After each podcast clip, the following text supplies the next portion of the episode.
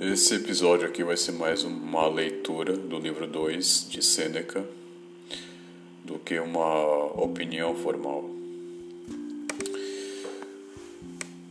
Livro 2 Comece amanhã dizendo a si mesmo: Eu me encontrarei com o intrometido, o ingrato, arrogante, enganador, invejoso, antissocial. Tudo isso acontece com eles por causa de sua ignorância do que é bom e mal. Mas eu, que vi a natureza do bem, que é belo, e do mal, que é feio, e a natureza do que é maligno, que é semelhante a mim, não só do mesmo sangue ou semente, mas que participa da mesma inteligência e mesma parte da divindade. Não posso ser ferido por nenhum deles, pois ninguém pode prender em mim o mal. Nem mesmo posso ficar bravo com meu próximo, nem o odiar. Porque somos feitos para a cooperação, assim como os pés, como mãos, como pálpebras, como as linhas dos dentes superiores e inferiores. agir contra uns aos outros, portanto, é contrário à natureza. E agir uns contra os outros, importunar-se e desviar-se. A culpa pode ser sua, mas a responsabilidade de sentir pode ser dele. E vice-versa. A culpa pode ser da outra pessoa, mas a responsabilidade de sentir isso é sua. Não ponha isso contra a natureza. Saiba que há um momento entre a negação, a raiva e o reflexo daquilo que você fez.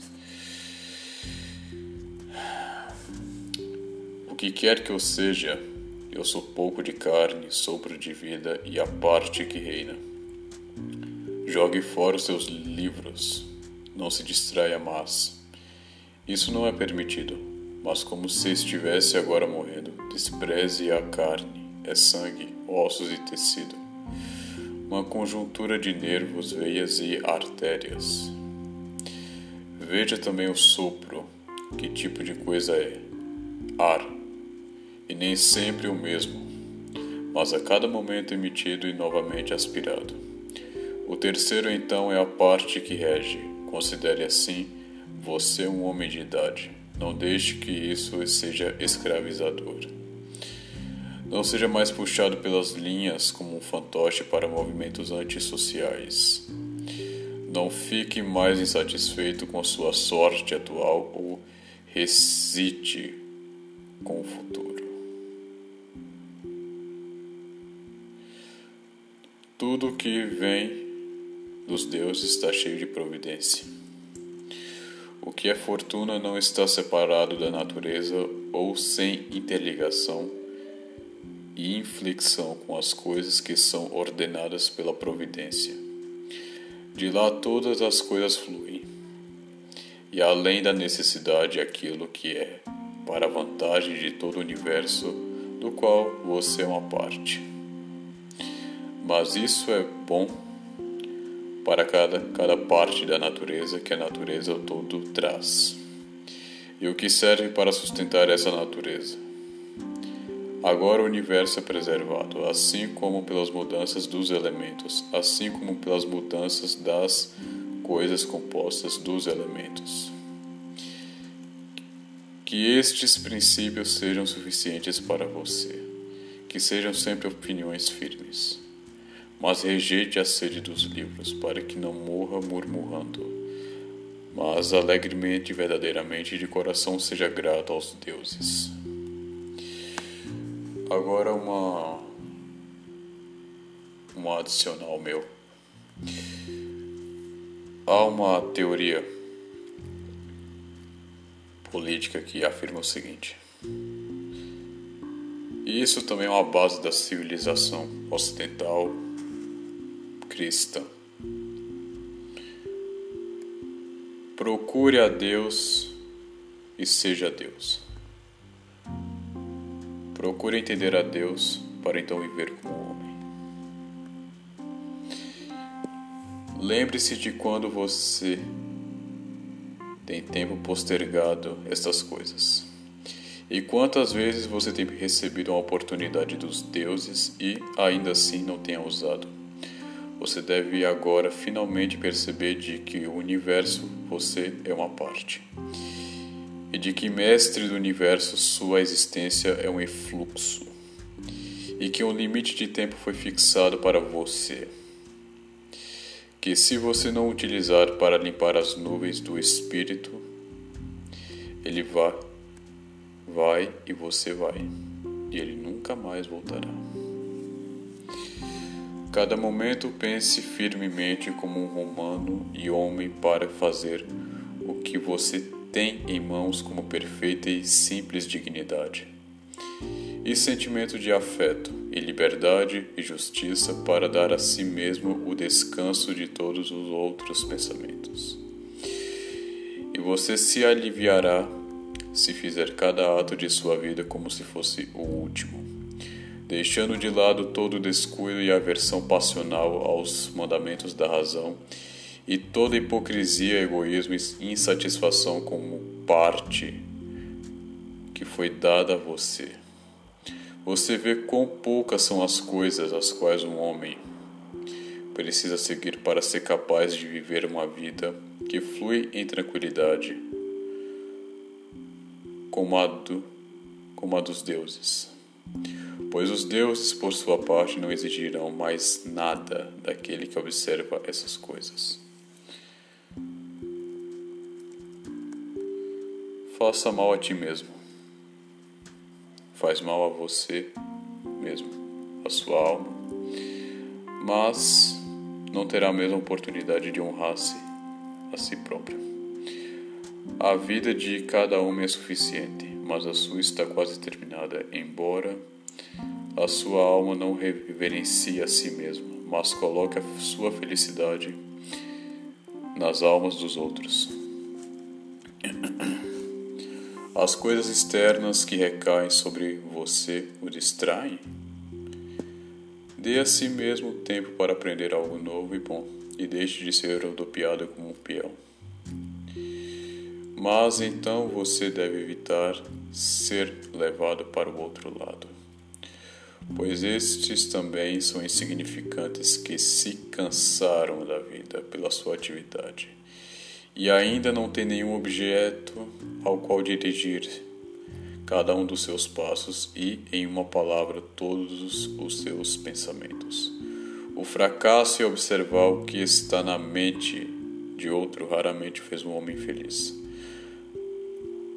Mas aqueles que não observam os movimentos de suas próprias mentes devem ser necessariamente infelizes. Isto porque você deve sempre ter em mente qual a natureza do todo e qual é a minha natureza, e como isto está relacionado com aquilo e que tipo de parte é, de que tipo de todo e não há ninguém que o impeça de sempre fazer e dizer as coisas que são de acordo com a natureza da qual você faz parte. Bom, eu acredito que dá para terminar isso aqui. Isso aqui é uma breve reflexão acerca daquilo que você tende a fazer, mas não observar. e não a pensar.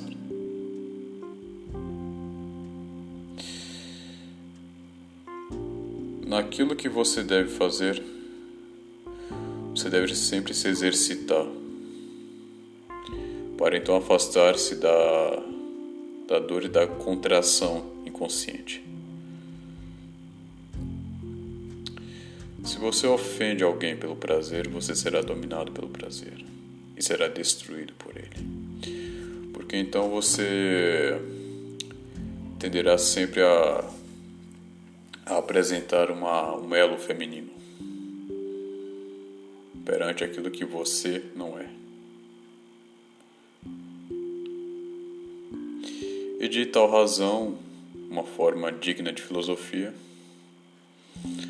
A ofensa que é cometida pelo prazer é mais censurável do que aquela que é cometida pela dor. E no conjunto é uma das mais como pessoa que foi injustificada primeiro. E através da dor é compelida a ficar irritada. Mas é a outra movida pelo próprio impulso de fazer o mal, sendo levada a fazer algo pelo prazer.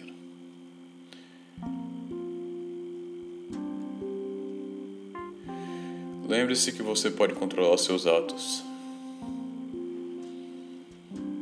Ao mesmo modo que você então não pode se temer ao, ao mal que você realiza. É a lei do karma.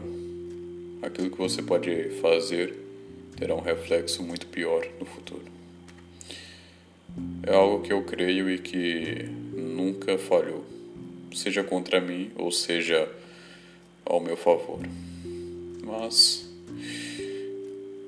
nunca obtive algum tipo de rancor ou raiva por aqueles que já fizeram mal. Eu só entendo que Cada mal que é feito contra mim é sempre um livramento a ser feito.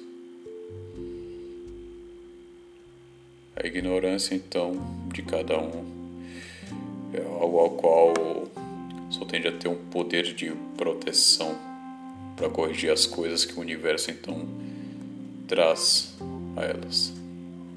Mesmo que você negligencie no início essa situação, será de suma importância para o longo prazo ou curto prazo. Enfim, decidi gravar isso aqui em razão de pensamentos óbvios que eu venho a sempre a gravar quando eu tenho sempre uma ideia que vale a pena ser compartilhada e é isso aí. Um abraço e uma boa semana para ti.